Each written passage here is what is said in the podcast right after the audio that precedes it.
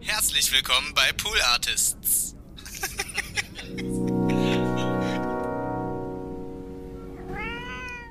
Ja, das war eine englische Serie Ja. und ich habe durch ein Casting die Rolle bekommen. Ich wusste damals schon, dass ich Schauspieler sein will. Ja. Und ich bin danach, einer der Hauptdarsteller in der Serie war ein Schauspieler aus der Serie Friends. Ähm, David Schwimmer, der Ross ähm, Ja. gespielt hat. Und irgendwie hat er hat sich so gut mit meiner Familie verstanden und meine Eltern haben seine Eltern kennengelernt und Family, Family. Ich war irgendwie so ein Adoptivkind am Set. und dann bin ich mit zehn Jahre alt zum ersten Mal nach Los Angeles geflogen, alleine. Ja. Und habe einfach ganz normal zwei Wochen lang bei ihm gewohnt. War jeden Tag am Set von Friends, sondern die nächsten zwei Wochen in L.A. Beim Produ bei der Produzentin. Ja. Und wenn ich heute die Geschichte erzähle, denke ich mir so, ist das nicht weird? Also, ein zehnjähriger Junge, der einfach hinfliegt, alleine ein riesen Zimmer hat. Einfach so. Aber es war eine sehr coole Erfahrung, eine spannende Erfahrung und ich glaube, das hat mich auch schneller erwachsen gemacht. Eins, zwei, eins, zwei, drei, vier.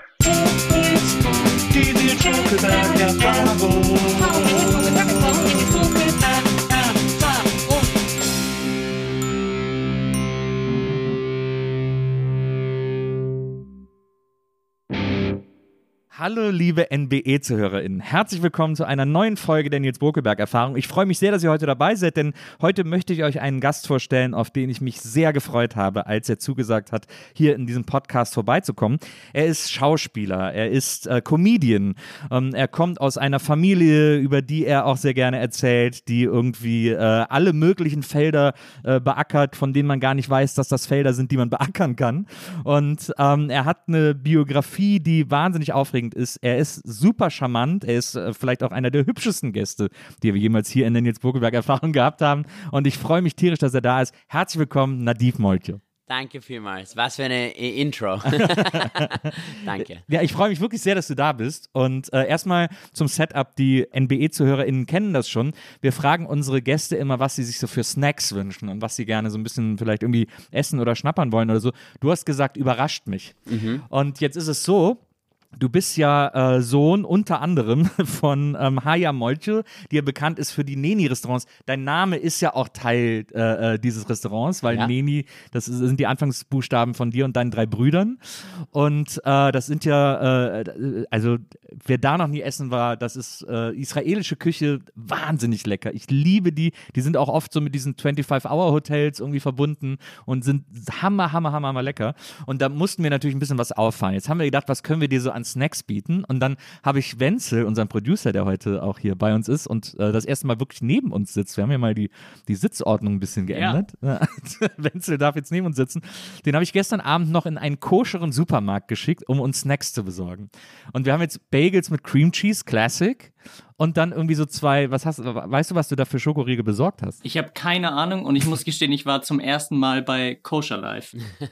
Bester Laden. Es ist für mich schon, ich sehe den, den Geschmack von meiner Kindheit. Das Einzige, was fehlt, sind so eingelegte israelische Gurken. Oh ja. Davon hatte ich schon genug in meiner ganzen Kindheit. Hummus habe ich auch schon genug. Ich esse fast jeden Tag Hummus. Ja. Ich gebe ein bisschen auch in meinen Haaren, wenn, wenn ich einen Bad Hair Day habe. ähm, aber das, ich, ich sehe hier Bagels und, und, und Schokoriegeln aus Israel und ein bisschen Cream Cheese. Das passt perfekt. Ich, hab, Ja. ich bin gestern in Berlin angekommen, habe schon eine Currywurst gegessen. Also Sehr gut. Äh, ein Tag reicht. Jetzt bin ich wieder auf. Dann kannst du mir vielleicht sagen, was wir hier haben, weil ich weiß es selber nicht, was es ist. Also ich sehe hier zwei Regeln Tami, eines Ja. und das andere, ich kenne das eigentlich nicht, obwohl es ist komisch, weil ich bin, ich lese es mal vor, hier steht Rice Crisps Nougat and Caramel Bar. Oh, okay. Caramel, ich weiß nicht, warum ich Caramel gesagt habe, da ist auch kein Akzent drauf. Covered in Milk Chocolate, ähm, also sehr gesund einmal. Ja, auf jeden Äh, auf jeden Fall koscher. Aber ich bin immer mit so zwei Sachen aufgewachsen in Israel, also von Süßigkeiten. Einmal ist Bamba, das sind so kleine Erdnuss-Snips wie Chips. Ah, ja. halt. Die sind irrsinnig gut. Wie so Erdnussflips oder was? Wie Ja, diese, genau, genau, ja, genau, ja, genau. ja. Kennt ihr das aus Amerika, diese Cheetos, wo Mhm. man immer so orangene, neon-orangene Finger hat? Das wollte ich nie, aber vom Bamba ist so ein bisschen mehr Pastellfarben dabei. Da, da kann man ähm, einfach de- dein normales Leben weiterführen, auch wenn man nicht alles abgeschleckt hat. Ähm, aber ich freue mich sehr, die zu kosten und ich bin gespannt. Ja, super, sehr gut. Ich, mach- ich schneide mir mal hier meinen Bagel schon mal auf, dann kann ich dir deinen mal rüberreichen. Äh, Ich habe auch noch eine Frage zu einem Snack, den es dort gab, ähm, und zwar der hieß Sticks. Kennst du das zufällig? Sticks, nein, kenne ich eigentlich nicht. Okay. Ist mir jetzt peinlich. Eigentlich, ich, ich sollte wahrscheinlich alle sagen, Regeln kennen. Muss ja nicht peinlich sein, was Wenzel da wieder was er meint, was er da gesehen hat. Äh, muss man nicht Danke, immer, danke. muss man sich nicht Schön verlassen. halluziniert im Supermarkt. Also das, was ich auch immer äh, in meiner Kindheit, in meiner Jugend auch get getrunken habe, es sind solche Plastiksäcke mit, mit Kakao drin, also Oh ja. kalte Kakaomilch Ja. halt. Und es ist sehr unhygienisch. Man reißt einfach die Ecke ab mit dem Mund Genau. und, und saugt das alles auf in einem und äh, ja. Das ist eh so schräg. Früher wurde ja auch, es gab ja, es gab zu der Zeit, als es noch den Milchmann äh, gab, äh, auch in Deutschland, wurde ja äh, Milch so in den 70ern, 80ern ganz oft in so Plastikbeuteln. Äh, man hatte Genau. dann extra so, eine, so, eine, so, eine, so ein Gefäß dafür zu Hause, wo man den Plastikbeutel reingepackt hat und hat dann die Milch. Also das ist auch das unpraktischste Gefäß für Flüssigkeiten aller Zeiten. Wieso wurde das Ich glaube, so hat? Corona wahrscheinlich angefangen. Ja. Lauter Kinder, die einfach einen Milchsack im Mund haben. Und dann ich mache mal ein bisschen Ja, ja, unbedingt. Cream Cheese. Ich hoffe, ich mache nicht zu viel Geräusche, Mann. Nee, also machst so viel Geräusche, wie wir du wollen die willst. Geräusche. Ja. Okay, okay, das ist gut. Das ist Leben, diese Geräusche sind Leben. Mhm. Ähm, jetzt haben wir, äh, wie gesagt, deine, deine Mutter auch sehr spät, ne? die hat ihr erstes Restaurant, glaube ich, mit 50 eröffnet oder so. Genau. Äh, das ist ja auch irgendwie, finde ich auch irgendwie cool, dann irgendwie nochmal, weil das wäre, glaube ich, ein Alter, in dem viele sagen, ach komm, jetzt will ich mir die Mühe nicht mehr machen, aber da hat sie irgendwie nochmal richtig losgelegt. So. Auf jeden Fall. Ich habe heute irgendwie im Uber am Weg hierher da, darüber nachgedacht. Und ich habe gedacht, wow, weißt du, die, die Haya, also, also meine Mutter hat mit 50 angefangen und ich sitze am Uber und denke so, weißt du, weil ich, ich habe mir überlegt, so will ich darüber auch reden und, und dass es einfach eine große Inspiration ist. Es zeigt einfach, dass man nicht, ähm, dass es nicht zu spät ist, ein, einen Traum in Erfüllung zu geben oder, oder ähm, irgendwie, oder mehrere Träume oft. Weißt du, meine Mutter hat momentan, also hat viel erreicht, auch meine Brüder. Und wie du gesagt hast, mit 50 hat sie angefangen, als Quereinsteigerin, plötzlich ohne Erfahrung wirklich, ein Restaurant aufgemacht und zum Glück war es ein, ein Erfolg. Und dann war ich im Uber und habe gesagt, wow, das ist eigentlich schon eine inspirierende Geschichte und ich habe so viel Zeit noch, meine Sachen zu erreichen. Und da sitze ich, schaue aus dem Fenster und denke, "Ah, ich bin schon 32, ist eigentlich nur 12 Jahre, oh mein Gott, ich, ich muss mich beeilen. So lange habe ich eh nicht mehr, aber ja, es ist sehr inspirierend und ich bin sehr stolz auf sie, was sie alles gemacht hat. Und meine Mutter hat immer gemacht, also auch wenn sie keinen Job äh, sozusagen hatte, hat sie entweder Woll... Äh, Pullis gestrickt zu Hause und es an Freunden gegeben oder verkauft. Dann hat sie Caterings gemacht, ihr erstes Catering. Eine ihrer ersten, ersten Caterings war meine Bar Mitzvah-Feier. Das war so ein Riesenfest, drei Tage lang, ähm, im Schloss Ebreisdorf in Österreich und hat das österreichischste Schloss israelisch gemacht und so orientalisch ähm, und hat so eine jüdische Klezmer-Band äh, organisiert und, und viel äh, Middle Eastern Essen. Und es war aber sehr schön und es, und es war sehr schön, weil unsere Nachbarin damals hat eine Geburtstagsfeier gehabt und sie hat zu meiner Mutter gesagt, weißt du, ich will, dass du mein Fest machst, meine Geburtstagsfeier. Ich will, dass du kochst, ähm, dass du alles organisierst und dekorierst, dekorierst. Und sie hat gesagt, ja, natürlich mache ich das gerne, aber natürlich, ich mache es gratis. Also ich würde kein Geld verlangen, wir sind Freunde. Und die Edda, unsere damalige, damalige Nachbarin, hat gesagt, ich will, dass du irgendwas verlangst, weil sonst nimmst du auch deine Arbeit nicht ernst. Und dann bist du auch keine Professional. Und es war ziemlich schwierig für meine Mutter. Äh, sie ist immer sehr harmonisch und sie will keinen Konflikt haben. Jetzt ist sie viel Oh, besser. das kann ich gut verstehen. Ja, aber sie hat gesagt, okay, ich respektiere das und, und dann, dann nehme ich eine symbolische Summe.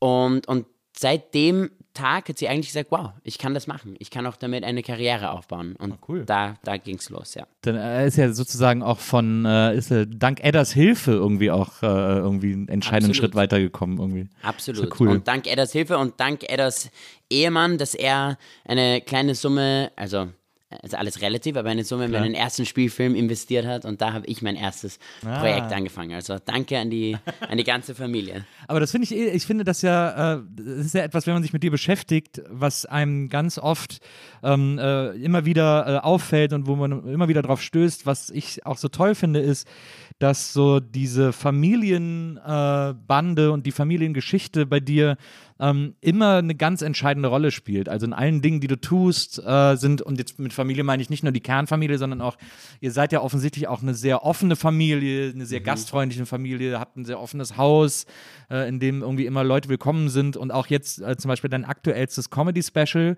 äh, habt ihr zu Hause, bei dir zu Hause auf oder im Haus deiner Eltern aufgenommen, Genau. äh, so eine kleine Bühne da gebaut Mhm. in Durchgang und, und dann sitzen da Freunde und, und Familie und, und du spielst ihnen dein Special vor. Genau. Ähm, was ich auch, äh, was extrem ungewöhnlich ist und was ich echt so geil fand, weil man sofort als Zuschauer auch sich so als Teil davon fühlt und so und irgendwie auch sich auch so willkommen fühlt irgendwie. Das ist irgendwie, finde ich, sehr äh, besonders in seiner Wirkung so. Aber da, deswegen hat man Ja. so das Gefühl, bei dir ist immer Familie und so, das spielt, das spielt immer überall mit, das schwingt immer überall mit so. Auf jeden Fall, Familie ist für mich irrsinnig wichtig Ja. und ähm, boah, ich, ich glaube, ich hätte meinen Weg nicht geschafft ohne den Support von meiner Familie. Nicht nur natürlich auch am Anfang von meiner Karriere finanzielle Unterstützung hier und da, natürlich sehr, ich, ich bin ähm, sehr privilegiert da, aber auch eine emotionale Unterstützung, moralische Unterstützung. Und, und das spielt für mich eine sehr wichtige Rolle und ich kann mir nur vorstellen, wenn ich einmal Kinder haben werde, werde ich auch alles geben, um sie zu unterstützen. Und, und meine Eltern haben nie gesagt, weißt du, wir brauchten nicht die besten Noten in der Schule, um ein, eine Belohnung zu bekommen. Also Es war wichtiger für meinen Vater, dass wir auch Bäume klettern und, und nicht nur zehn Stunden am Tag Mathematik lernen. Obwohl, es war jetzt auch nicht, dass sie sagen, hey, du kannst jetzt nur, äh, weißt du, in der Schule schlechte Noten bekommen. Naja. Das ging natürlich auch nicht. Ja. Aber es war sehr wichtig, dass wir unsere Leidenschaft, ähm, wie sagt man, austoben und, und, und leben. Und solange, dass wir glücklich sind und nicht faul sind, also dass wir machen, dann haben wir die volle Unterstützung von meinen Eltern und, und mittlerweile sind meine Brüder auch so erfolgreich, dass sie mich sehr an meinem Weg unterstützen.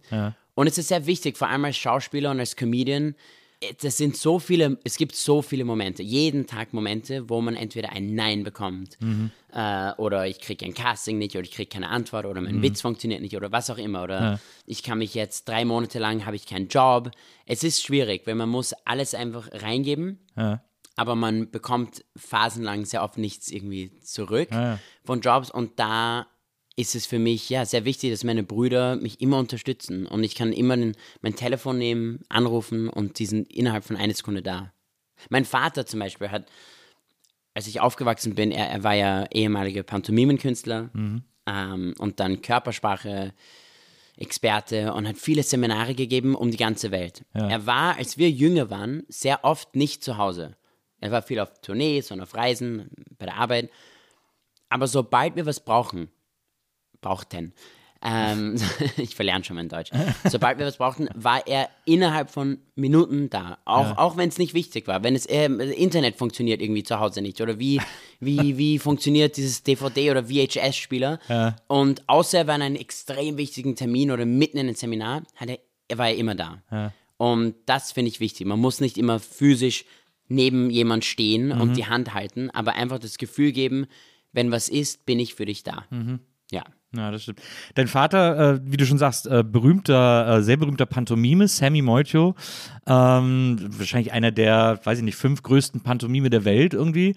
Und, äh, und ich habe gelesen, dass er, und das macht er heute zum Teil auch noch, dass er eben so Seminare gibt für so Firmen, wo man so Körpersprache lesen lernt und wo er dann irgendwie auch so erzählt, ja, das macht sich schon in den kleinsten Bewegungen und Mimiken bemerkbar und so.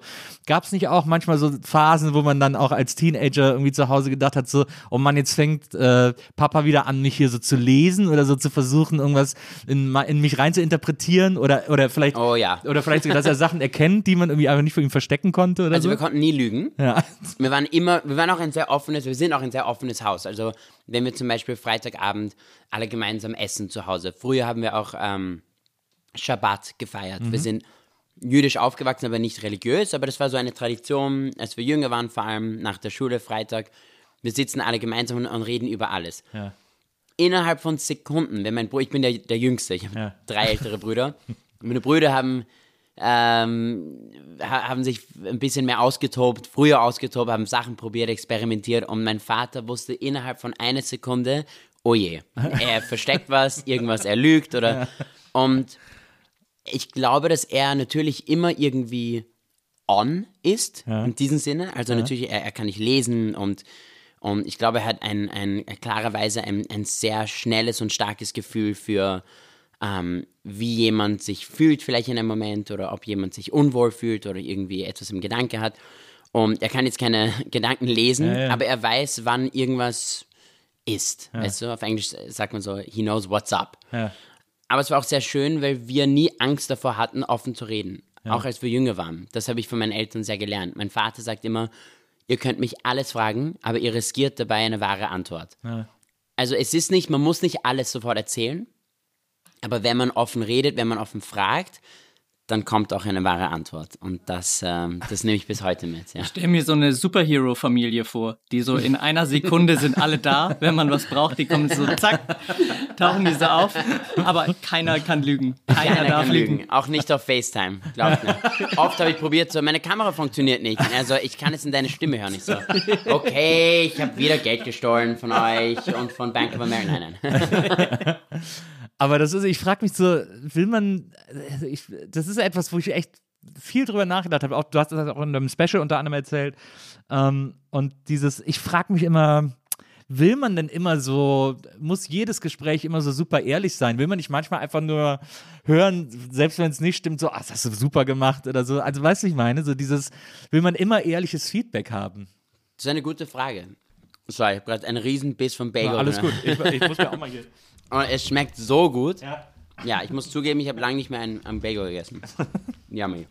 Ähm, ja, ich glaube, es ist auch wichtig, ähm, irgendwie einen Switch-Off zu machen. Ja. Ich kann es mir auch vorstellen, für meinen Vater muss es anstrengend sein. Immer irgendwie, Das stimmt. dass, auch wenn er es nicht will, man sieht Sachen. checken, ich, ja. Mhm. Zu checken. Ich glaube, da muss man gut trainiert sein, um das einfach ein bisschen zu. Man kann es nicht ausschalten, aber vielleicht einfach ein bisschen ruhiger zu machen oder loszulassen. Natürlich sind da viele Momente, wo ich einfach ohne Judgment, ähm, Ja, ohne Beurteilung. ohne Beurteilung einfach irgendwie loszulassen, weißt du, ein, Ja. Sachen zu sagen, ohne, aber das, das Schöne ist, und das kann ich, ich kann wirklich nur für die Familie reden, aber, und vor allem meine Eltern, sie beurteilen nicht. Mhm. Also sie, sie werten es nicht, weißt du, sie sagen einfach, wir super. hören zu Mhm. und wir geben offenes Feedback, aber eigentlich waren sie nie so, weiß, weiß ich nicht, so, Mach das so. macht das so Ja, ja. oder ihr dürft es nicht so machen. Vor allem im Judentum finde ich, die Antwort liegt oft zwischen A und B. Ja. Es ist nicht immer schwarz und weiß. Ja. Und oft sind es nur Fragen mit keiner richtigen konkreten Antworten. Es ist eine Ja. Analyse, wir reden darüber. Deswegen liebe ich die Tradition dahinter, zum Beispiel beim Schabbat machen. Ich habe lange nicht mehr Schabbat gefeiert. Ja. Aber diese Geschichten sind schön zu hören, weil man hat auch die Freiheit, über verschiedene Geschichten selbst eine, eine, eine Analyse zu machen und selbst es in verschiedenen Wegen zu sehen. Also es gibt nicht immer eine genaue Antwort. Aber ja, ich glaube vor allem, zum, zum Beispiel vor, vor, vorgestern, wollten alle meine Freunde was machen, gemeinsam, Abendessen und so weiter. Und ich wollte einfach einen Tag für Nadiv haben. Das heißt, alleine, ohne offene Gespräche, ohne irgendwie über Politik zu reden, auch nicht über meine Comedy, auch nicht. Ich wollte eigentlich nicht einmal zuhören und da sitzen und zuhören, weil einfach nur zu Hause sein, Ja. genau, als sein.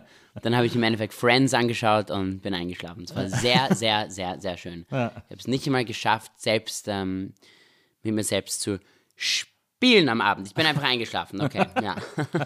Ja, das kann ich gut verstehen. Das ist ja auch wichtig für die, für die äh, Seele und für die Psychohygiene, dass man einfach mal so Tage hat, wo man auch so kein Input, kein Output, nix irgendwie, wo man einfach nur so vor sich hin vegetiert. Also Deswegen machen wir jetzt weniger Abendessen mit der Familie, sondern mehr Sauna. Einfach, wo man sehr ruhig sein muss, vor allem in Österreich. So, Sch, bitte, ruhig. So, sorry, Papa, ich, ich darf nicht darüber reden jetzt. Ja. Du bist ja der, äh, hast schon gesagt, der jüngste von äh, vier Brüdern. Und ich bin ja, auch- ich habe auch drei ältere Geschwister. Ähm, Ich bin allerdings, gibt es so ein kleines Gap zwischen uns. Also die drei sind so altersmäßig immer so ein Jahr auseinander und zehn Jahre später kam ich.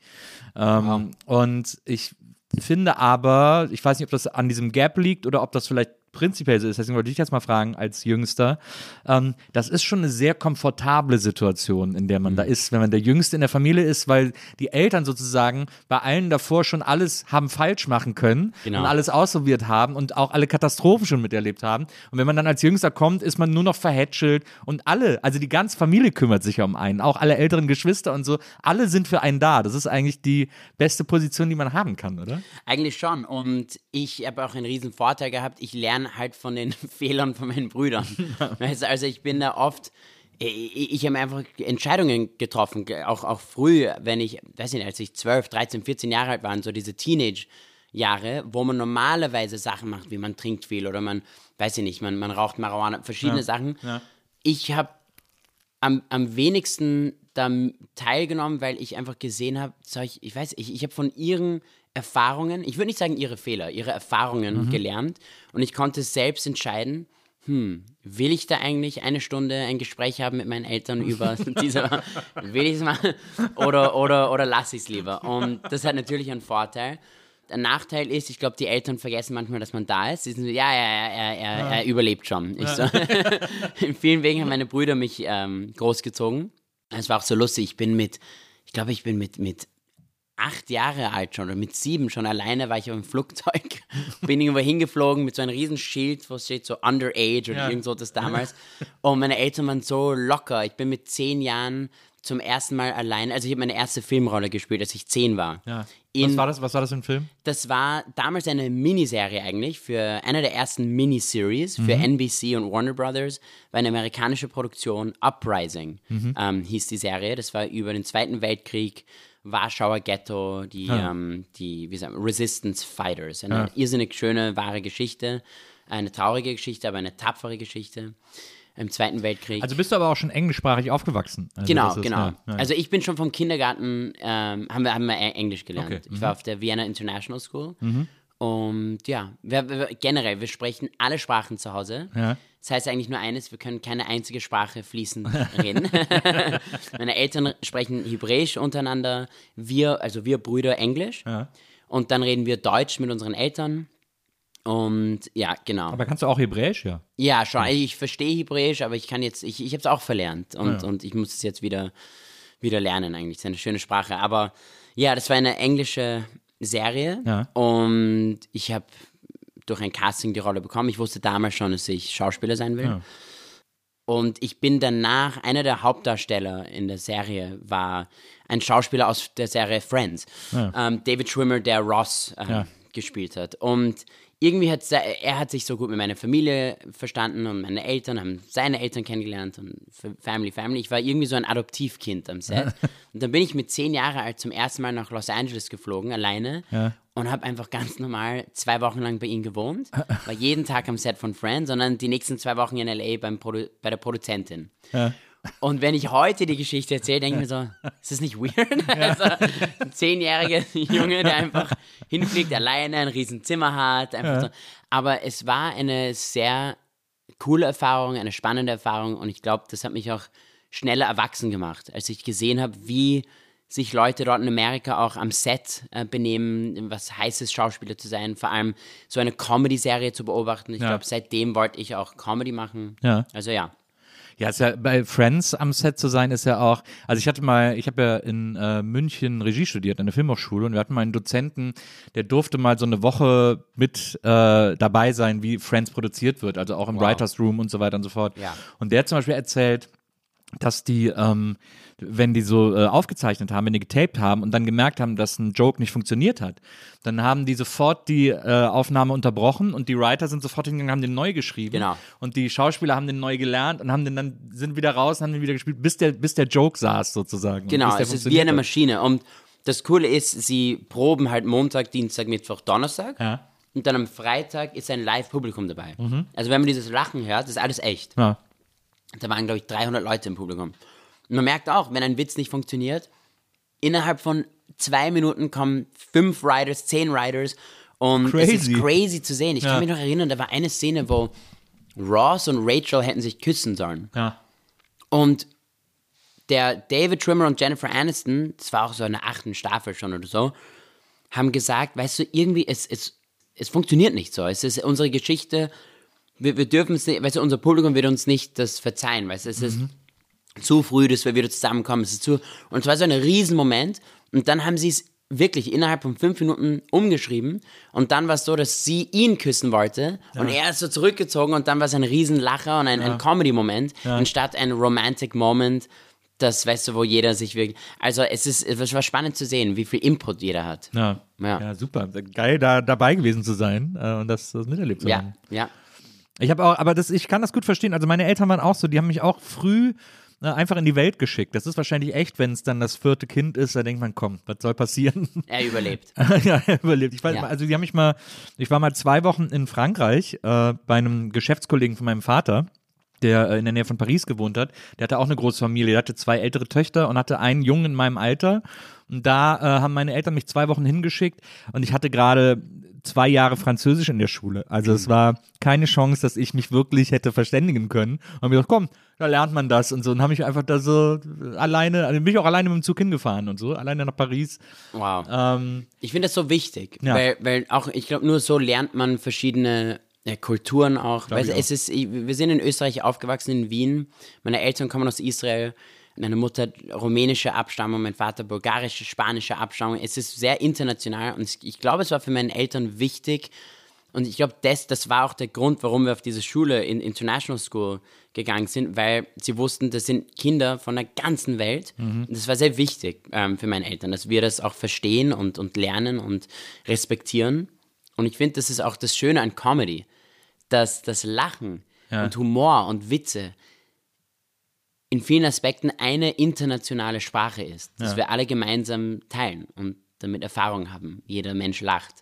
Ähm, und äh, ja, und, und, und es war sehr wichtig für mich. Ich glaube, heute bin ich der Mensch, den ich bin und äh, ich lerne jeden Tag neue Sachen und ich mache Fehler wie jeder andere Mensch, aber ich sehe es als großer Vorteil, dass ich auch die Welt erlebt habe und weiterhin erlebe. Und natürlich, ich bin sehr privilegiert, das, das verstehe ich. Es ist nicht leicht, dass man einfach um die Welt Ja. reisen kann, das, das verstehe ich auch, aber mindestens darüber lesen, äh, mit Leuten reden, Menschen kennenlernen, das finde ich sehr wichtig, aus einem Bubble zu gehen. Ich glaube auch, ich glaube, man lernt am meisten in der Fremde, äh, wenn man äh, außerhalb der Comfortzone ist. Ich glaube auch, dass es an, auf den wenigsten Orten der Welt wirklich schlimm ist, dass man da irgendwie in Gefahr wäre oder so, gerade in Städten äh, und gerade heutzutage irgendwie. Also ich habe eine Tochter, die ist jetzt 20, die ist mit äh, 18 nach der Schule, ja 18 muss sie gewesen sein, ist sie auch alleine nach, also erst nach äh, Vancouver zu Verwandten und dann alleine nach New York für eine Woche oder so. Und äh, ihre Mutter hat gesagt, ja, können wir das wirklich machen? Und ich habe gesagt, ist doch das Geilste. Also mit 18 alleine in New York, was kann, was kann geiler sein? Was kann mehr Spaß machen als das? Und was soll da passieren? Die hat in einem Hotel gewohnt, wo es ein bisschen ätzend war, aber das ist einem mit 18 auch noch egal, so, weißt du, wenn da, wenn es von der. Decke tropft oder, oder Ja. irgendwie die Leute laut sind oder so. Ich finde auch. Und da habe ich gedacht, also das, ich würde sie am liebsten noch viel mehr wegschicken, so, weil das ist eigentlich, ich finde, da lernt man am allermeisten, wenn man einfach mal rauskommt. Wie so. war die Erfahrung für Sie? Super, sie jetzt, also sie liebt New York und hat es auch danach äh, noch total geliebt. Ich habe ja dann von hier aus habe ich ihr mal, habe ich ihr so eine Stadtrundfahrt,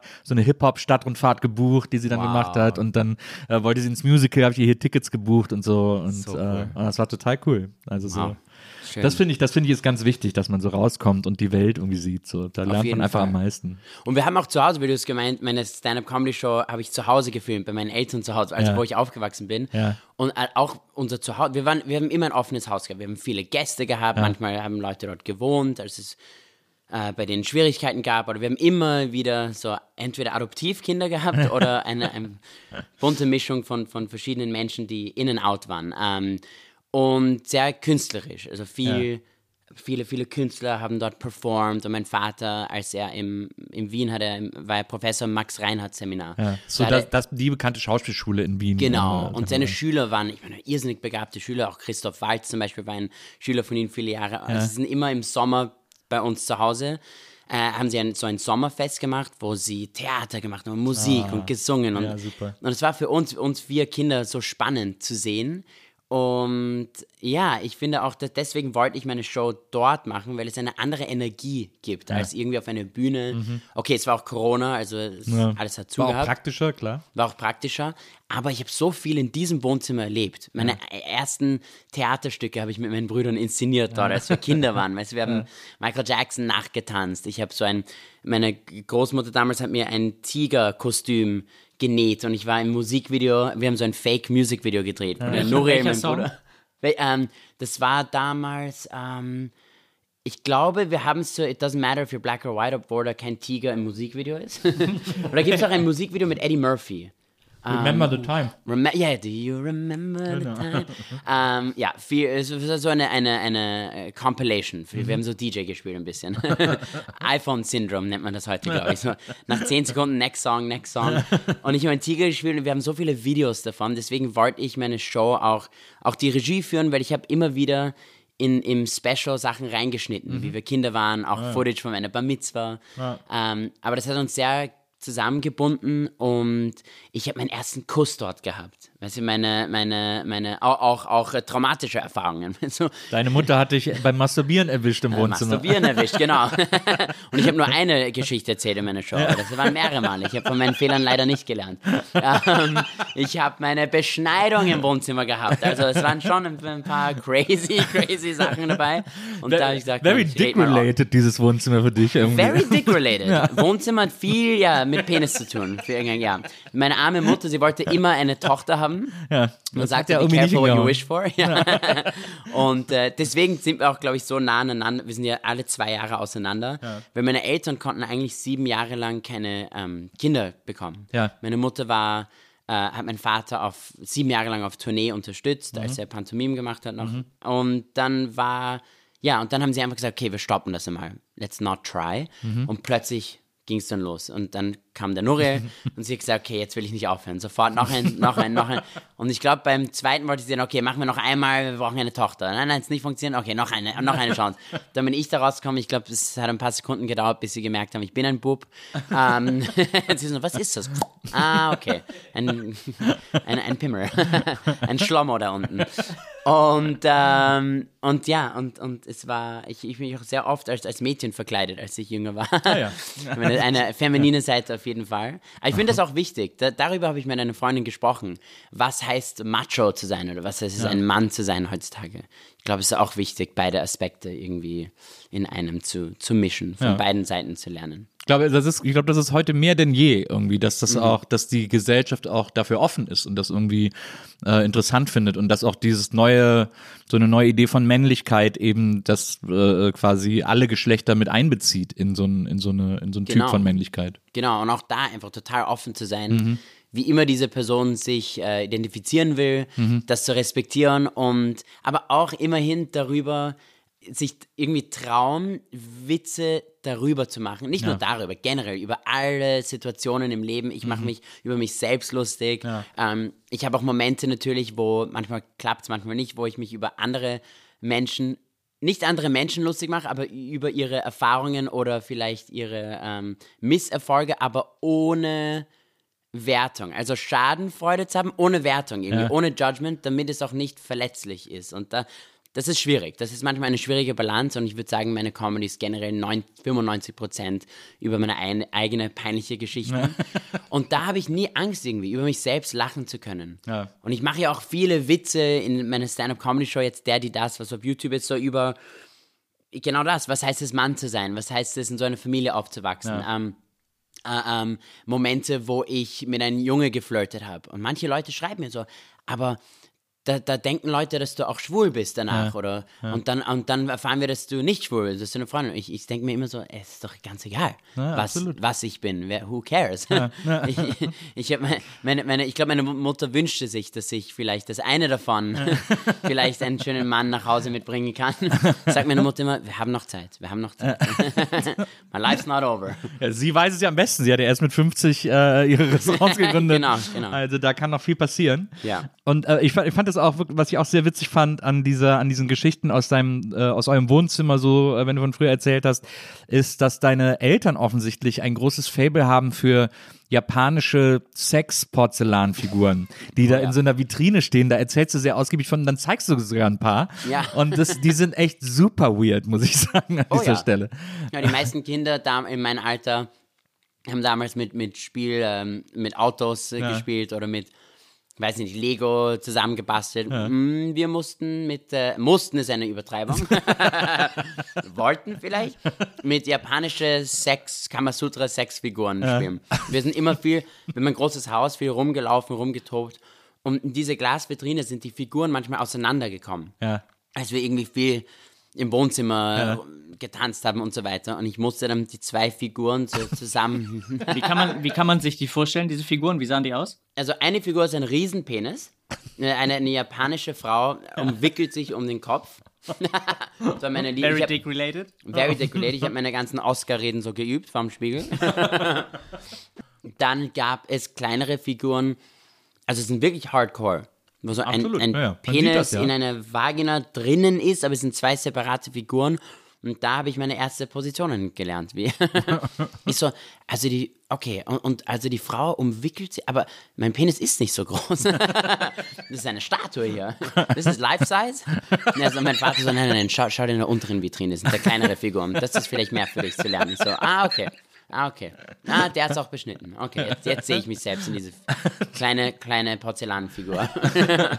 Aber das ist ja auch, ich, als Kind ist das ja auch wahnsinnig faszinierend, so diese Figuren. Also das kann ich mir Ja. schon vorstellen, dass das so eine Anziehungskraft auch hat und so. Ich meine, du bist ja auch sehr, bist ja offensichtlich auch sehr frühreif gewesen. Ich glaube, in einem Special hast du erzählt, dass du äh, mit Masturbieren im Alter von neun angefangen hast. Oh je, habe ich das gesagt? Ja, ich also immer super, Sachen, ich sage. Ja. super early irgendwie. Ja, ja, ja. Also ich habe so, ich, ich glaube, ich war schon zweistellig. Ich glaube so 10, 11 wäre Ja, ich, ich, schon gewesen. neun, ich, war neun, ich war neun, aber ich habe auch nicht irgendwie.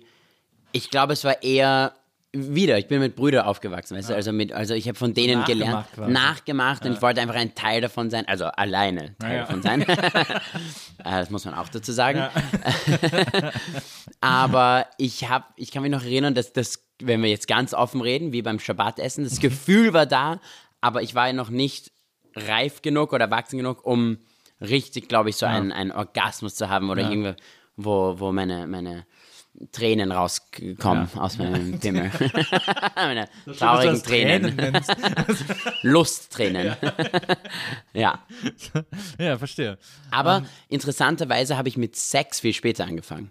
Wie, wann? Ich war 19, als ich meine, als ich mich, in, wie, wie sagt man, entjung, Ja, in Jungfurt. entjungfert, ja. Aber weil du keine Gelegenheit hattest. Du hättest gerne schon vorher. Oder weil Ich glaube, ich habe ein paar Momente gehabt, aber ich war ziemlich nervös und es ist auch oft so bei Stand-Up-Comedians, finde ich. Man traut sich Sachen zu sagen, aber dann im echten Leben ist es so, okay, okay, okay, aber jetzt ist es echt, jetzt ist es echt. ähm, nein, ich, ich, ich war auch, ja, ich, ich, ich habe, ich glaube, ich, ich brauchte einfach ein bisschen Zeit, weil ich habe vieles früh erlebt, viele Sachen, aber Sex, also spezifisch Sex, erst später, als ich in New York Schauspiel studiert habe. Und ja, ich glaube, dass ich Momente hatte, dass, dass die Sache war, ich war erstens einmal, das ist keine Ausrede, aber ich war immer sehr klein, sehr dünn, ich war immer der beste Freund, ich habe viele Freundinnen gehabt, Ah, ja. habe noch immer, die meisten von meinen besten. Freunde sind, ja, F- ähm, Frauen. Ich, ja, irgendwie war ich immer der Lustige. Und ich habe sie alle zum Lachen gebracht, aber dann, wenn es um ernste Sachen ging oder um oder vielleicht nicht um ernste Sachen, weil sie haben mich immer ernst genommen, aber wenn es um Sex ging oder Liebe oder solche Sachen, war es immer so, ja, aber du bist der Funny Guy, der, der junge, lustige, wir brauchen dich in diese Rolle. Und sie haben normalerweise ähm, sich mehr mit älteren Typen irgendwie, weiß ich nicht, ähm, ähm, ja, die so ein bisschen so reifer wirkten Ja. oder so. Ich- Also, ich ja. war auch, ich war, glaube ich, wie sagt man, mature, äh, aber ich war jetzt nicht reif. reif. Ich war noch ein Junge. Ich finde, dass ich erst jetzt, ich bin 32, erst jetzt finde ich langsam meine Reife, erstens mal physische Reife, aber auch eine innere Reife. Wie gesagt, ich, ich habe immer, ich glaube, ich war immer erwachsen in vielen Dingen, ähm, weil ich auch so aufgewachsen bin, wie gesagt, über alles zu sprechen und meine Brüder, aber aber erst jetzt kann ich die Sachen auch kommunizieren, auch mit mir selbst kommunizieren. Ich habe diese Gefühle gehabt, aber und ich probiere das, ich merke auch bei all meinen Comedy-Shows, ich will bei jeder Show einfach mich verbessern, vertiefern und da braucht man einfach Erfahrung und nicht nur Comedy-Erfahrung, aber Lebenserfahrungen. Und erst jetzt im letzten Jahr, zwei Jahre, habe ich viele Sachen erlebt, die ich bis jetzt nicht erlebt habe. Das macht mich auch als Schauspieler besser und als Mensch besser. Ja. Ist denn, ist vielleicht aber auch eine Sache, d- über die ich auch viel nachdenke. Äh, Also ich kann auch ganz viel davon nachvollziehen, was du erzählst. Also bei, weil bei mir war es zum Beispiel auch so, dass ich so, seit ich, ich habe ja mit 17 damals bei Viva angefangen, also beim Fernsehen als Moderator und das war halt einfach super jung, aber ich hatte ja, wie gesagt, drei ältere Geschwister und war es von daher eigentlich auch schon gewohnt, so seit ich 15, 16 war. Also ich hatte einen besten Freund, der war so in meinem Alter und ansonsten haben wir einfach nur mit Älteren rumgehangen. Mich haben Leute in meinem Alter gar nicht interessiert, weil da oft einfach uninteressante Sachen erzählt wurden. Aber ich hatte halt einen großen bekannten Freundeskreis über meinen Bruder, über meinen ältesten Bruder zum Beispiel. Mit dem habe ich viel rumgehangen und auch eben dann mit seinen Kumpels, die alle so in seinem Alter waren. Die waren halt alle zwölf Jahre älter als ich oder so. Und als ich dann bei Viva war mit 17, habe ich halt quasi ein komplettes Arbeitsumfeld gehabt wo nur Leute waren, die alle äh, Mitte 20 aufwärts waren so und Ja. ich irgendwie so der der der der eine war, der noch zur Schule gegangen ist, irgendwie noch so super jung war und ich glaube, dass das was mit einem macht, wenn man immer nur mit Älteren äh, abhängt, ähm, dass man da irgendwie ich will nicht reifen sagen, weil das ist es nicht, aber man kriegt so ein anderes Gespür für was wichtig ist und was unwichtig ist irgendwie Auf auf, so eine gewisse Fall. Art, finde ich. Ja, das auf jeden Fall. Und ich meine, ich habe die besten Freunde. Ich, hab, ich schätze sie so sehr und sie bedeuten mir die ganze Welt. Aber erst jetzt, in den letzten Jahren, habe ich mich mit auch Künstler umkreist und Schauspieler und verschiedene. Ich habe immer dieselben Freunde gehabt. Irgendwie. Ich war in dem Sinne schon in einem Bubble.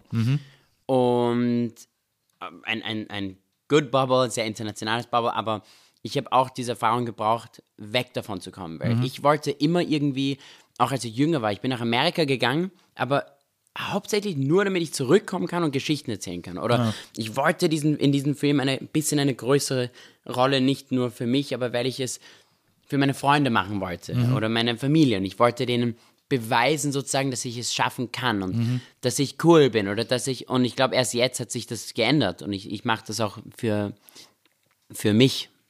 Also, also für mich und, und wenn ich es für andere mache, ist es für auch tiefere Gründe, auch Comedy. Ich mache es nicht, weil ich irgendwie.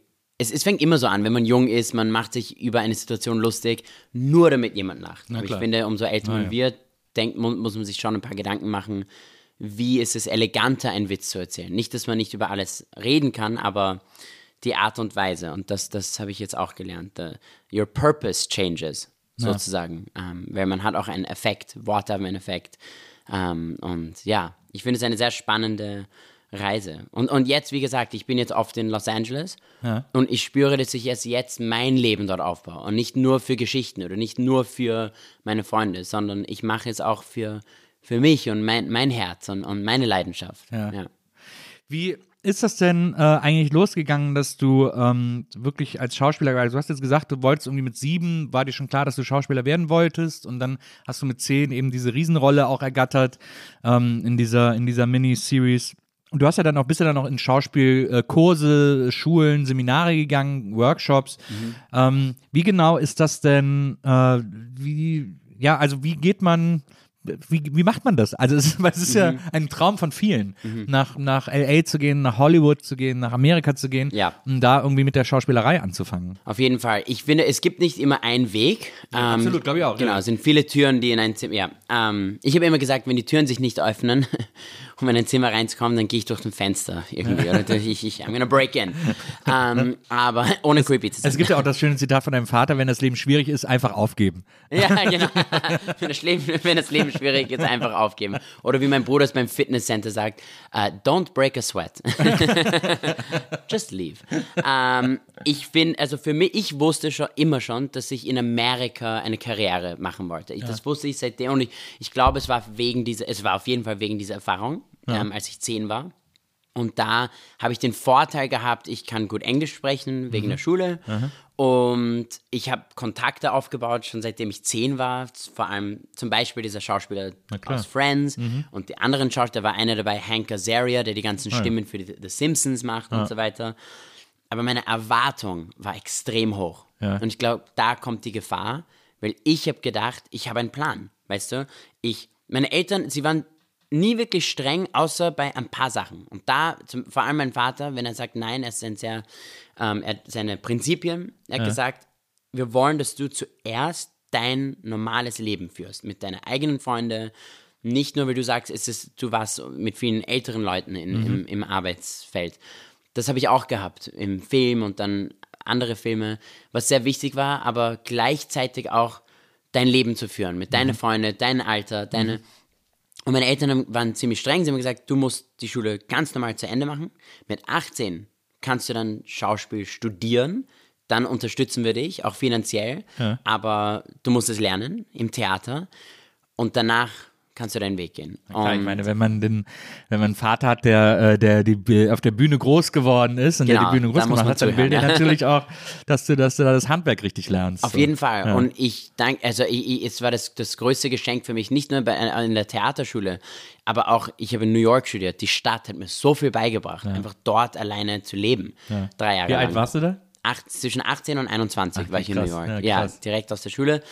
Und für mich, ich habe dann aber gedacht, sobald ich fertig bin, ziehe ich nach LA und dann werden mir alle diese Leute helfen. Und ich kriege einen Agent, ich kriege riesen Filmrollen, ich kriege, weil ich kenne sie alle, warum nicht? Weißt du, Ja, ich da kommt dann plötzlich das amerikanische und europäische Genau. Verständnis genau, von Bekanntschaften. Genau. Weil ich habe es, ich, ich bin, ja, für mich, ich, ich Ist liebe es. genauso passiert, ne? Es ist genauso passiert, dann ähm, habe ich sofort Spider-Man die Rolle bekommen. Fünf Oscars. Fünf Oscars, genau. First Jewish Spider-Man. Hat äh, nicht nur ein Spider-Web, aber auch Lusttränen, der rausschießen kann. äh, ja, mein Pitch hat nicht so gut funktioniert da in LA. Ähm, ich glaube, es war wichtig für mich, diese Erfahrung zu sammeln, weil ich habe ich, ich, ich, ich das dann gesehen und gemerkt, okay, ich muss es irgendwie alleine machen und das ist keine negative Sache. Jeder hat ihre, seine eigene Reise. Ich muss meinen Weg gehen. Und da habe ich meinen ersten Film gemacht. Ich habe einen Film geschrieben, ganz schnell, innerhalb von drei Wochen. Und es war ein einfacher Liebesfilm. Ich habe gesagt, ich nehme ein paar Mitzwa-Geld, was noch übrig ist. War nicht viel. ähm, wie das? Alles relativ. Es war nur 12 Millionen Euro. Nein, äh, es war nicht viel. Wir haben den Film für 20, äh, unter 25.000 Euro damals gemacht. Aber es war ein Kino, also ein Spielfilm, 90 Minuten Kinofilm. Ja, krass. Und ich habe gesagt, ich mache die Regie, ich schreibe das Drehbuch, spiele die Hauptrolle. Ich, Freunde von mir werden auch die Hauptrollen spielen, die anderen Hauptrollen. Und wir filmen einfach, ohne zu viel darüber nachzudenken. Naiv ein, ins kalte Wasser zu springen. Wie meine Mutter es damals gemacht hat beim Neni-Restaurant und meine Brüder. Ähm, und das hat funktioniert. Ich habe wieder eine Erfahrung gehabt. Ähm, es ist nicht der beste Film, aber es ist sehr berührend, glaube ich. Es ist authentisch. Und dann, ja, es war ein, ein Riesenmoment für mich, weil ich habe gemerkt, wow, ich kann auch die Sachen alleine machen. Ich muss, es ist schön, Rollen zu bekommen, aber im schlimmsten Fall kann ich mir auch, ich kann kreativ bleiben, ich kann Drehbücher schreiben, ich kann Kurzfilme machen, ich kann heutzutage sowieso mit einem iPhone kann man Sachen drehen, also man kann es wirklich günstig machen. Ähm, und ich glaube, ich habe aber erst jetzt angefangen, eine Karriere aufzubauen als Schauspieler, weil ich erstens mal nicht mehr. Wie sa- es gibt, glaube ich, auf Deutsch kein gutes Wort, um desperate zu beschreiben. naja, verzweifelt. im- am- Verzweifelt am ehesten, vielleicht. Ne? Wo ja. man so. Aber das ist nicht wirklich eine gute Energie, dass man ausstrahlt. Weißt du, wenn ich, ich, ich muss diese Rolle bekommen. Weißt du, ich muss einen Agent haben. Du meinst mehr so hungrig oder? Hungrig ist gut, aber, aber das, das Gefühl, man muss es nicht kriegen. Man will es haben, man wird es bekommen, man muss es nicht bekommen. Weißt du, es ist, man sagt so, ich sage mir selbst sehr oft so, mein Mantra, I deserve it. Tut mir leid, wenn ich manche Sachen auf Englisch Alles sage. gut, alles Ist gut. okay, ja. Okay. I deserve it, but I'm not entitled to it. Ja. Weißt du, es ist, die Rolle gehört nicht mir. Aber, aber, aber ich will sie bekommen, ich werde alles geben, um, um die Rolle zu bekommen, aber ich brauche es nicht, weißt du, weil ich auch meinen eigenen Weg mache. Und, und es ist einfach, man trickt sich so im Kopf. Es ist so fake it till you make it ein bisschen. ja, So hat mein Vater es auch geschafft in der Pantomime. He faked it till he made it. Und plötzlich war er berühmt. ähm, ich meine, man muss auch gut sein als Schauspieler und, und immer wieder an, an den Craft arbeiten und lernen. Aber äh, Ratschläge, ich, ich habe einfach ja, es, man muss okay damit sein, viele Neins zu bekommen und nicht davor Angst haben, weil ein Nein bedeutet auch nicht immer ein Nein. Ich habe eine schöne Rede auf TED Talk irgendwann mal gehört, wo jemand sagt, sieh es nicht als Nein, Punkt, sondern Nein, Komma. Ja. Diesmal Nein, aber es kann auch sein, dass das zweite Mal ein Nein ist. Nein, Komma, Nein, Komma, Nein, Komma, Nein, Komma, ja. Irgendwann kommt ein Nein. Äh, ein Irgendwann kommt ein, ein, ein Nein, Komma und dann ein ja. Irgendwann kommt ein Ja und man braucht Geduld. Man darf nicht aufgeben. Solange man auch glücklich ist und eine Leidenschaft hat, dann muss man den Selbstvertrauen haben, ich eventuell schaffe ich es. Und ich habe eine andere Timeline als andere. Da ist kein richtiger Weg. Also für mich war es einfach Erfahrung sammeln, äh, sammeln, viele Castings machen, okay mit Neins, mit Rejection und, ähm, und mich zu verbessern und zu vertiefern als Schauspieler. Immer wieder Kurse zu machen. Ich habe das Glück, dass ich mit meinem Vater viel lerne als Schauspieler. Und ja, erst jetzt, ich bin 32, erst jetzt habe ich meine Green Card bekommen, ein Agent, ein Manager. Und ich habe letzten Mai bin ich offiziell nach LA gezogen, wieder, nach jahrelang war ich in Europa. Und und es hat einfach funktioniert. Und ich habe eine Rolle bekommen, dann war die nächste Rolle da, die nächste Rolle. Irgendwann geht es einfach mit Momentum. Und es ist immer, wenn man es nie, wirklich, wenn man es nicht erwartet. Aber man braucht Geduld. Und, und ja, Es ist aber schwierig, auf jeden Fall. Und Hobbys, Hobbys, Hobbys. Sonst dreht man durch. Ähm, ja. Aber but, but how is life in LA? Also ich meine, wenn man, wenn man sich das so vorstellt, LA ist ja die Stadt, äh, ist ja auch so Boulevard of Broken Dreams. Also da, Mhm. da sind ja alle, die da hingehen, wollen ja Schauspielerinnen oder oder äh, oder Comedian oder sowas werden in der Entertainment Industry. Ja. Und äh, und da ist doch bestimmt, also ich, man kann sich das ja immer nur so abstrakt vorstellen. Aber wenn man jetzt da hingeht und Schauspieler werden will, dann guckt man erstmal, muss man sich erstmal orientieren. Wo finde Ja. ich Castings? Genau. Äh, wie kann ich da zum Casting eingeladen werden und so. Also erstens mal braucht man eine innere Stärke, glaube ich. Man Ja. braucht eine innere Stärke, du musst irrsinnig viel, du musst an dich selbst glauben. Genau, du musst ja auch quasi diesen, dieser Frust ist ja täglich präsent, den musst du ja so Ja. an dir abprallen lassen. Auf jeden so. Fall. Und es ist genau, und, und deswegen ist es auch wichtig und deswegen schätze ich auch, dass ich meine Freunde habe und mein, mein, mein Support Circle, meine Eltern, meine. Und- Und Stand-up-Comedy. Es ist sehr therapeutisch für mich, weil es ist nicht leicht, jeden Tag in L.A. zu probieren, Rollen zu bekommen. Und es war genauso. Vor Jahren haben mir meine Freunde, die nicht in der Industrie sind, fragen mich immer so, aber warum machst du nicht mehr Castings? Warum, warum, warum hast du nicht probiert, für die Rolle von Spider-Man irgendwie ein Casting zu machen? Äh, Und, und ich habe denen immer gesagt, es ist, man hört nicht davon. Es ist so schwierig. Weißt, es ist nicht wie damals, wo man dich auf der Straße erkennt. Es gibt verschiedene Websites, wo man, äh, und, und es ist irrsinnig teuer, ein Out-of-Work-Schauspieler zu sein.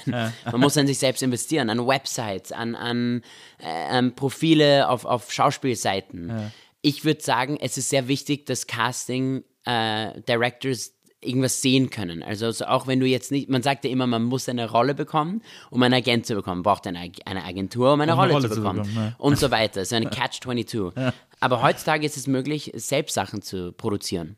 Ja. Nehmt euch kreative Leute in ein Umfeld und sagt, okay, wir schreiben was gemeinsam, wir, wir filmen was, auch wenn es nur zwei Minuten ist. Ähm, und und wenn es gut ist, toll. Und wenn nicht, zeigt es an verschiedenen Freunden, Leuten und, und, und lernt daraus und macht nächste Woche noch was. Und ich glaube, es ist, die Erwartung ist sehr hoch. Ja, man muss in eine Netflix-Rolle irgendwie oder einen Film spielen oder einen Kinofilm und dann wird man entdeckt. Aber ich glaube, heutzutage, obwohl da viel mehr Schauspieler sind, habe ich das Gefühl, ähm, ist es auch leichter, Sachen zu produzieren. Und es hört sich jetzt kitschig an und vielleicht blöd oder weiß ich nicht, aber TikTok und Instagram, die sind Plattformen, die auch für dich da sein, äh, für dich da sind. Also f- zum Beispiel Comedy. Ähm, ich arbeite mit einem, einem Coach, das ist sehr amerikanisch, so ein Life-Coach. Und der sagt mir, weißt du, Nadiv, du machst Stand-Up-Comedy.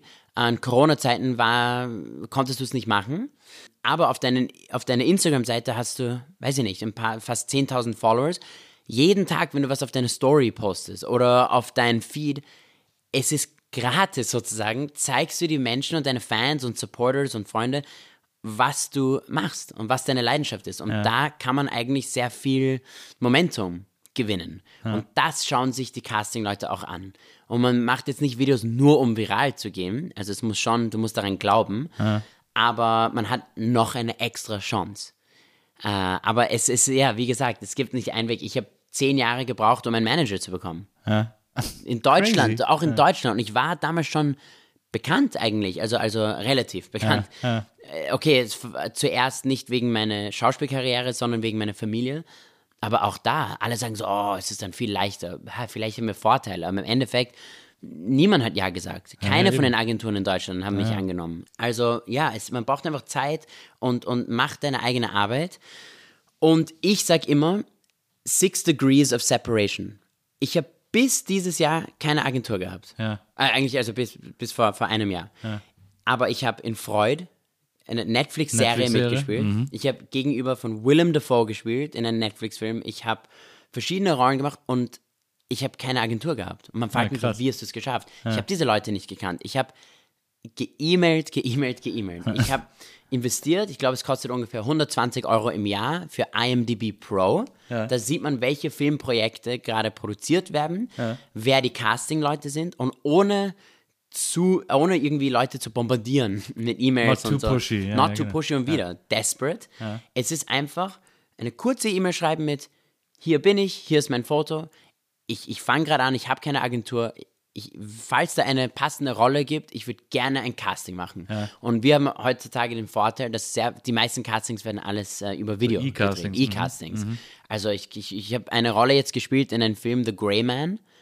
Das ist ein Riesenfilm für Netflix ähm, mit Ryan Eine der teuersten Gosling. Netflix-Produktionen. Teuerste Netflix-Produktion in der ja, Netflix-Geschichte. Russo Brothers haben die Regie geführt, die haben die äh, The Avengers gemacht, Captain America. Ich habe die Rolle bekommen aus meiner Wohnung in Wien und ich habe einfach gesagt, ich bin bereit, dorthin zu gehen, wenn ich die Rolle bekomme. Und so war es. Ich habe ein Video geschickt, habe zum Glück irgendwie die Rolle bekommen. Oh, und das ist auch sehr wichtig. Wenn man eine Rolle nicht bekommt, man darf es nicht persönlich nehmen. Ja. Wo ich jetzt da, wo ich jetzt auch mehr Regie mache, merke ich das mehr und mehr. Es hat auch sehr oft mit dem Typ zu tun. Wenn, ich sage immer, ein Regisseur hat ein Problem. Der Schauspieler ist vielleicht eine Lösung Ja. Für, für, für, für sein Problem oder ihr Problem. Und wenn du diese Rolle passt oder diese, seine, seine oder ihre Imagination für diese Rolle, dann super, dann hast du dein Problem gelöst mit deinen Talente, deiner Begabung. Aber wenn nicht, dann passt du einfach nicht in diese Schiene rein und es hat nichts mit Talent zu tun, sondern es ist einfach diesmal nicht deine Rolle. Cosmic. Die Rolle gehört nicht ja. dir. Ja. Ja, Cosmic. Believe in the Universe. Und, und alles passiert für einen Grund. Und, und die nächste Rolle kommt dann. Es ist um die Ecke. Aber ja, alle diese ersten Rollen habe ich bekommen, nur weil ich E-Mails geschickt habe. Und sie haben gesagt, ja, schick mal ein Video. Und so habe ich es bekommen, ja. Das ist, äh, ich meine, das ist natürlich krass, weil man ja wirklich, wenn man das so schaffen will und auch da, äh, wo du jetzt auch schon bist, äh, hinkommen will und das so machen will, wie du es gemacht hast, muss man ja, also klar, man braucht den Support, das hilft natürlich, den Support der Familie, äh, zu wissen, dass man erstmal weich fällt sozusagen und äh, dass einem erstmal nicht so richtig passieren kann, aber gleichzeitig muss man ja so viel Kraft und Energie aus sich selber schöpfen äh, und aus sich selber und sich selber dazu bringen, ähm, ja, also nicht dieses nicht auf nicht aufzugeben ist ja etwas, was extreme extreme Kraft kostet und extrem viel Energie kostet so on a daily base. Äh, In, in New York, als ich ähm, im, am ersten Tag in der Schauspielschule kam der, der Direktor von der Schule und hat gesagt, ihr sitzt hier alle mit großen Augen, ihr wollt alle Superstars werden, alle Schauspieler werden. Die meisten von euch, äh, ihr werdet es nicht schaffen. ähm, und die very New York. Very New York, sehr ehrlich. Ähm, Motivationscoach. Motivationscoach, ja. Obwohl ich, ich, ich, mir ist es lieber, eine ehrliche Antwort zu kriegen, weil das Problem ist, wenn man eine Rolle nicht bekommt, man, normalerweise kriegt man kein offizielles Nein. Man hört einfach nie wieder. ja. Dann plötzlich kommt der Film raus, ich so, ah ja. also ich spiele nicht die Rolle. Muss ich also nicht mehr warten. Ja, genau. Ja, ja.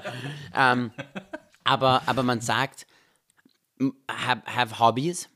Du darfst nicht nur 24 Stunden am Tag nur an das Hustlen, denken. ja, ja. Weil ich glaube, umso mehr Selbstbewusstsein man hat im Leben, umso mehr Erfahrungen man sammelt, umso mehr kommt diese confident Energie in ein Castingzimmer rein. Ja. Einer hat mir gesagt, wenn du in ein Casting gehst, denk an das beste Sex, das du in deinem Leben gehabt hast. Weil dann kommst du rein mit einer gewissen Aura. Ich hatte Und auch so keinen Sex. und mit Hose runter. Ja, ja, so ein Ständer. Ich so, mein Gott, was passiert? Ich so, es tut mir leid, es tut mir leid, es tut mir leid. Ich zähle, ich, ich, hab, ich bin 19, ich habe es gerade erst verloren, weißt du, ich habe hab gerade erst meine erste Erfahrung. Ja, ähm, aber ja, und, und wie du sagst, wie ist es in L.A., wie stellt man sich das vor? Ich bin da hingezogen und ich habe eine Produzentin kennengelernt. Ich habe gesagt, ich bin Schauspieler. Und sie hat gesagt, wow, welches Restaurant? Weil jeder weißt du, ähm, ich so, Nini. Das steht für Nuriel, Elior, Nadif, Ilan. ähm, aber es ist, ja, man muss, man muss einfach auch, ich finde, es hört sich kitschig an, aber was für mich hilft, ist, ist Tagebücher schreiben, ist ähm, auch immer wieder Ziele zu setzen und kleine Ziele. Nicht nur, ich will heute schlafen gehen und morgen stehe ich auf und ich bin ein, Naja. ich bin ein, ein Hauptdarsteller in einem Riesenfilm. Man muss einfach Geduld haben und daran glauben, dass dein Weg wird kommen, solange dass du an die Arbeit glaubst, daran Leidenschaft hast und immer wieder kleine Ziele erreichen. Das ist sehr, sehr, sehr wichtig, finde ich. Ähm, und ich habe eine Phase lang, ohne Scherz, ich habe jetzt wirklich in mein Tagebuch geschrieben, um, ich, ich schreibe immer am Abend, bevor ich schlafen gehe, was ich am nächsten Tag mache, äh, aber als ob ich es schon gemacht habe. Also ich schreibe in der Perspektive so, um 7 Uhr bin ich aufgestanden. Um 7 Uhr 10 putze ich meine Zähne, oder habe ich meine Zähne meine geputzt. mhm. Genau. Und es hört sich so, so wie Babyschritte an, als ob man wieder lernt, wie man geht. Ja. Aber das Gefühl, das abzukratzen im Tagebuch, ich habe es geschafft. Ist, ist sehr wichtig. Kleine Sachen und kleine Änderungen und kleine Wins, sozusagen Gewinne, damit man auch, ähm, genau, damit man auch äh, das Gefühl hat, ich, ich, ich schaffe Sachen im Leben. Ich kann die Zähne putzen, ich krieg die Rolle. Aber wenn du den nächsten Tag immer beschreibst, was du schon geschafft hast, Hm. vergisst du dann manchmal Sachen, weil du denkst, du hast sie schon geschafft? Nein, weil ich habe immer die Liste und bevor ich dann schlafen gehe, schaue ich mir die Liste an und dann tue ich von 1 bis 10 meinen Tag ähm, werten. Werten? Ja. Rate, raten, Ja, ja. ja. Wo ich sage, heute habe ich alles geschafft. Wow, 10. Zähneputzen plus, plus war heute eine richtige 10. Heute habe ich sogar Zahnseide verwendet, genau, genau, genau. ähm, aber ja, ich finde so kleine Tricks, wo man sich einfach selbst diesen Boost geben kann. Und natürlich, das ist äh, vielleicht drei Tage lang schreibe ich Zähneputzen, dann natürlich dann werden die Ziele größer. Ähm, aber es ist zum Beispiel so, ich, ich, ich lerne jetzt ein Hamlet-Monolog, to be or not to be sein oder nicht zu sein. Und, und das lerne ich innerhalb von einer Woche. Und dann filme ich das und lerne von meinem Video, was kann ich besser machen. Es sind solche Sachen, wo man merkt, wow, ich kann es, ich kann es und äh, ich brauche einfach Geduld, ja. Aber, ja, L.A., man muss einfach, und, und nicht zu vergleichen. Weil man sieht beide Extrems. Auf der linken Seite Superstars und plötzlich äh, Leute, die es nicht geschafft haben. Äh, man muss einfach nicht, nicht vergleichen. Es ist sehr gefährlich mit Instagram, sich dauernd zu vergleichen. Zu sagen, ich gehe meinen Weg und ich habe daran Vertrauen. Man sieht ja, also, ey, in, ich habe in letzter Zeit so äh, fasziniert so mehrere YouTube-Videos gesehen. Das ist so der, der neueste Skandal in LA, Mhm. dass da, äh, es gibt so eine, so eine, so eine Enge, wo die ganzen äh, Züge, die so diese ganzen Amazon-Pakete und sowas Mhm. alles transportieren, wo die so anhalten müssen, bevor die so weiter verladen werden. Da sind so die ganzen Container auf den Zügen.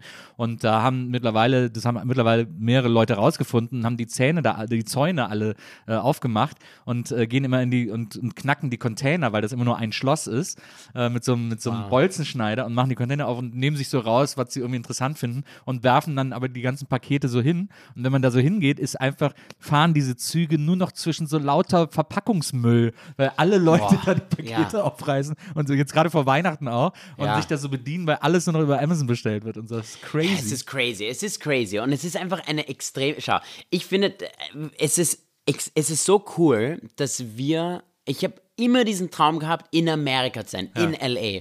Aber die Wahrheit ist, schaut euch die, wenn man jetzt hier in Berlin, wir sitzen jetzt in Berlin und ich gehe auf Netflix, manche von den größten Shows sind hier in Deutschland. Absolut. Oder Ja, in ja. Spanien oder in dies. Also, ich glaube auch Managers und Agenturen dort.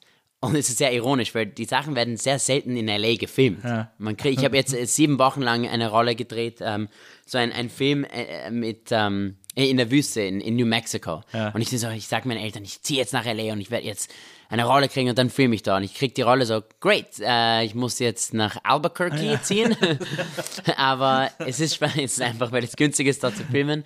Ähm, aber ja, ich glaube, ich glaub, die Chancen sind heutzutage größer, obwohl es mehr Schauspieler gibt, sind größer. Und das, das größte Kompliment, was ich gehört habe jetzt in den letzten Monaten, ist nicht dieselbe Produzentin, die gedacht hat, dass ich Kenner bin, aber eine andere Produzentin hat gefragt, so, was mache ich jetzt? Und ich sage, oh, ich bin Schauspieler. Ah ja, und kann man dich in irgendwas sehen? Und, und, und endlich habe ich habe ich das gehabt, wo ich sage, ja, nicht nur vor zehn Jahren habe ich mit zehn irgendwie in einer Rolle gespielt, als ich ein Kind war, aber ich habe jetzt mehrere Projekte und ich gesagt, ah, you're not an actor, you're a working actor. Und das war so, ah, that's the goal, working actor. Aber ich bin immer für alles offen, weil ich so enttäuscht war in vielen Situationen, wo mir Leu Leute nicht geholfen haben, sage ich immer, ich helfe, wo ich helfen kann. Ich bin jetzt auch nur am Anfang meiner Karriere, aber auch auf Instagram. Es ist so leicht, Leute heutzutage zu kontaktieren. Ähm, schreibt mir, weißt du, schickt mir eine, eine Nachricht. Ich kann nicht versprechen, dass ich immer zurückschreibe, aber vielleicht. Und, und wenn, dann, dann, dann helfe ich auch gerne. Wo ich kann, helfe ich. Und das finde ich sehr wichtig. Pay it forward. Unterstützt andere, die auch ein Ziel Each haben. one, teach one. Ja. Ja. Ja, Ja. that, that's nice, ja, genau. Und, und, und das ist das Leben miteinander, nebeneinander, in Frieden zu leben und, und, und äh, uns alle gemeinsam helfen und supporten. Ah, das stimmt.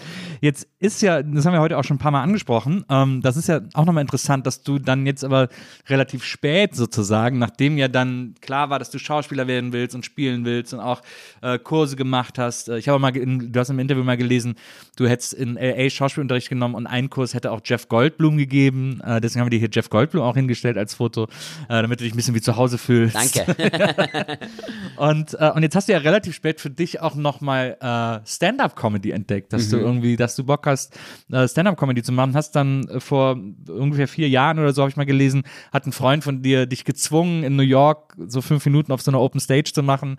Ähm, und von da an ging es dann so los und hast jetzt, wir haben es heute schon ein paar Mal erwähnt, äh, ein eigenproduziertes, äh, einstündiges Comedy-Special äh, auf YouTube äh, hochgeladen, das wirklich sehr, sehr sehenswert ist weil es eine, weil ich ist eine sehr witzige, äh, weil du auch sehr viel Physical Comedy machst und so. Du bist nicht, du stehst nicht einfach nur und erzählst, sondern der ganze Körper ist immer mit, mit im Raum und erzählt irgendwie alles mit und so.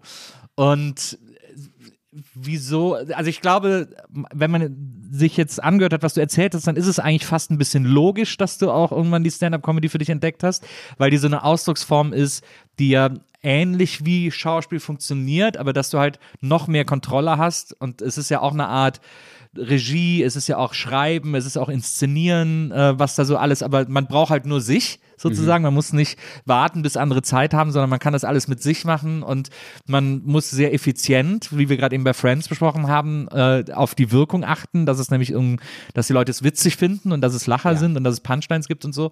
Ähm, aber wie, wie, wieso ist das so groß für dich geworden? Wieso ist das so ein großer Teil für dich geworden? Comedy war immer ein großer, ein, ein Riesenteil von, mein, ach, von meiner Kindheit, von meiner Jugend, von mein, äh, mein, mein ganzes Leben. Ich kann mich noch genau erinnern, wie wir jünger waren, im Wohnzimmer zu Hause haben meine Brüder einen Jim Carrey-Film angeschaut. Ace Ventura war das damals. Und, Pet äh, Detective. Pet Detective, Classic. ja.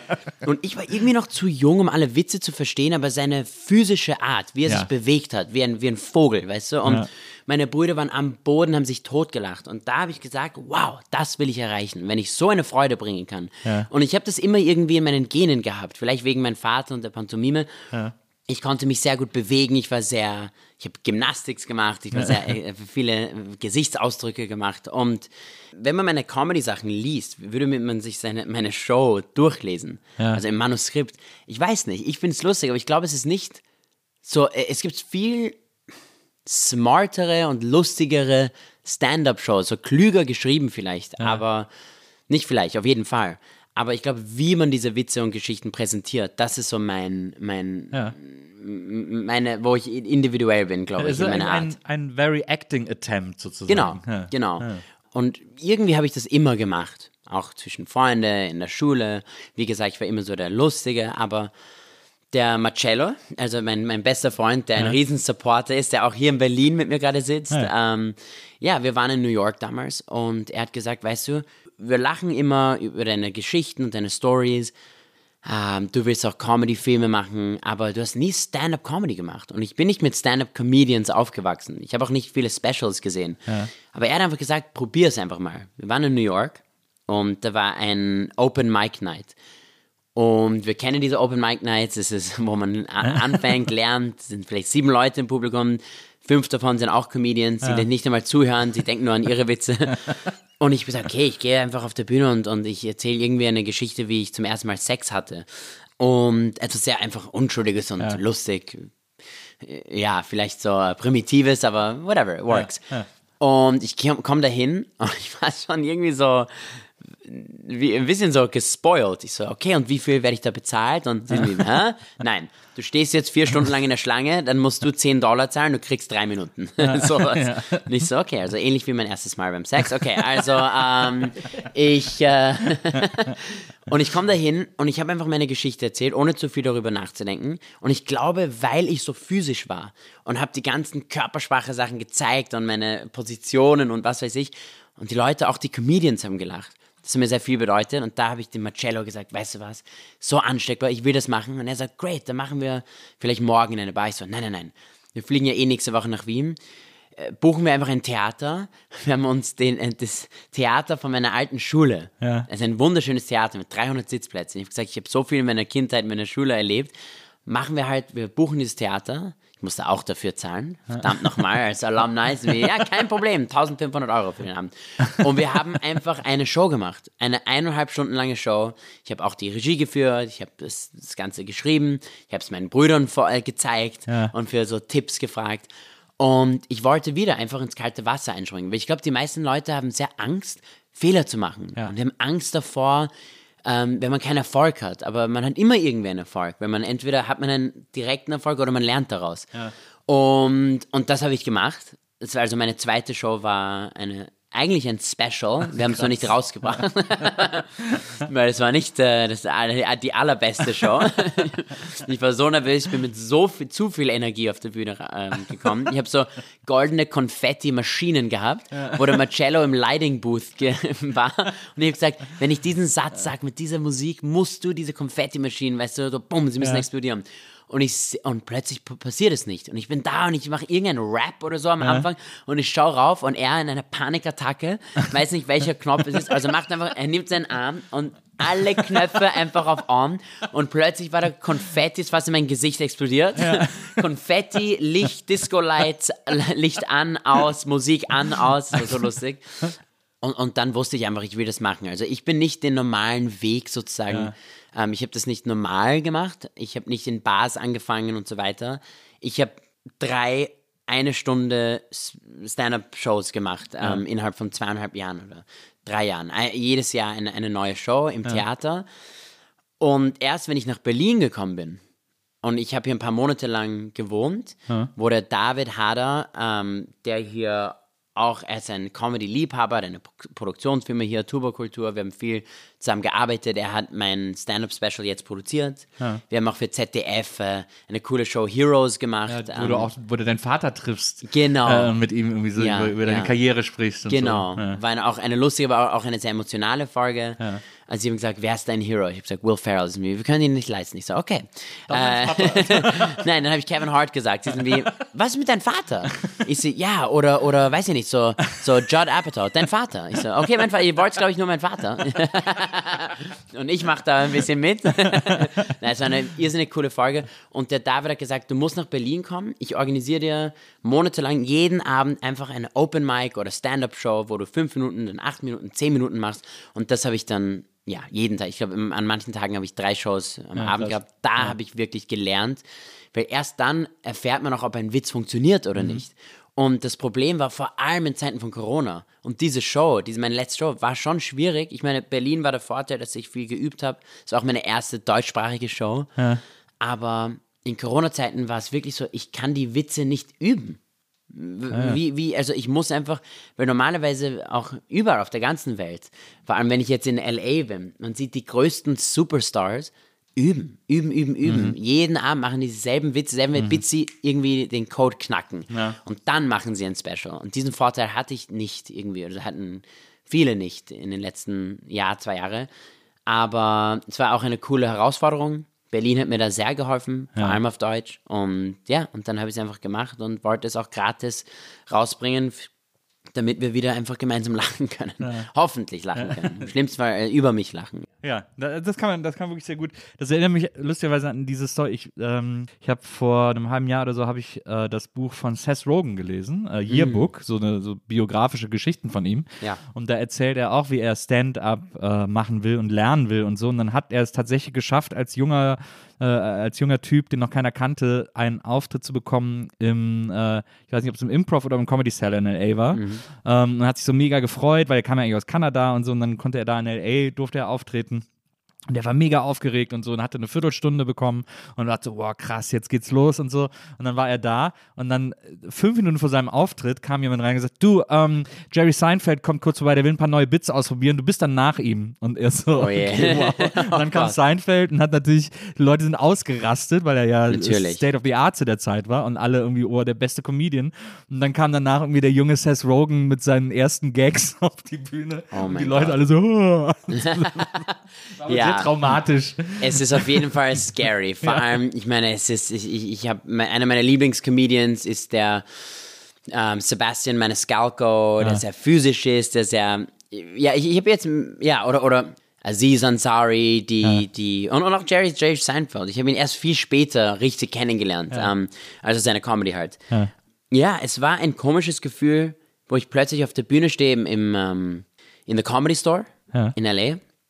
und mache halt meine acht Minuten und am nächsten Ta Abend sehe ich einfach, weiß ich nicht, äh, ja, Chris Rock war zum Beispiel am nächsten Abend dort. Selber Mikrofon, selber nichts. Jerry Seinfeld hat seine Sachen geübt dort. Ähm, und es ist einfach ein, ein, ein, skurriles Gefühl, aber im Endeffekt ist es alles das Gleiche. Oder? Wir machen, wir erzählen, wir probieren einfach das. Haben alle das gleiche Setup sozusagen. Ja, und, und jeder übt, jeder macht, macht Fehler, jeder macht Witze, die funktionieren und nicht funktionieren. Und das ist auch das Coole dort, dass man dieses Erlaubnis hat zu floppen und zu failen und zu, Zu bomben. bomben. Genau, ähm, genau, genau. Obwohl ich glaube, in Tel Aviv nennt man das nicht Bombing, sondern was anderes. I was like, God, I bombed. They're like, what, where, who, who, wer?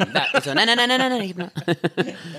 Ja, aber da, da lernt man natürlich am meisten draus. Das ist ja, Ja. Äh, also so, äh, wenn man so Sachen ausprobiert, aus dem Ausprobieren und wenn Sachen nicht klappen, habe ich immer am meisten draus gelernt, äh, als wenn sie, als wenn sie auf Anhieb geklappt hätten oder so. Ja, und man lernt extrem viel, andere Menschen dabei zuzuschauen. Und Mhm. auch, auch in der Schauspielschule zum Beispiel.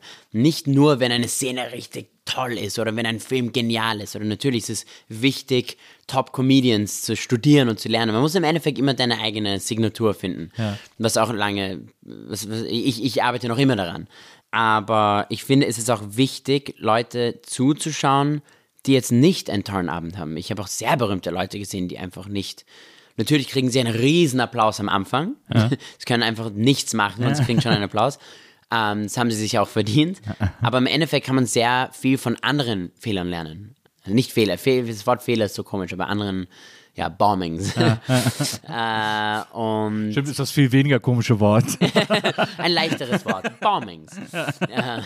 Man lernt daraus. Let's not bomb again. How about that?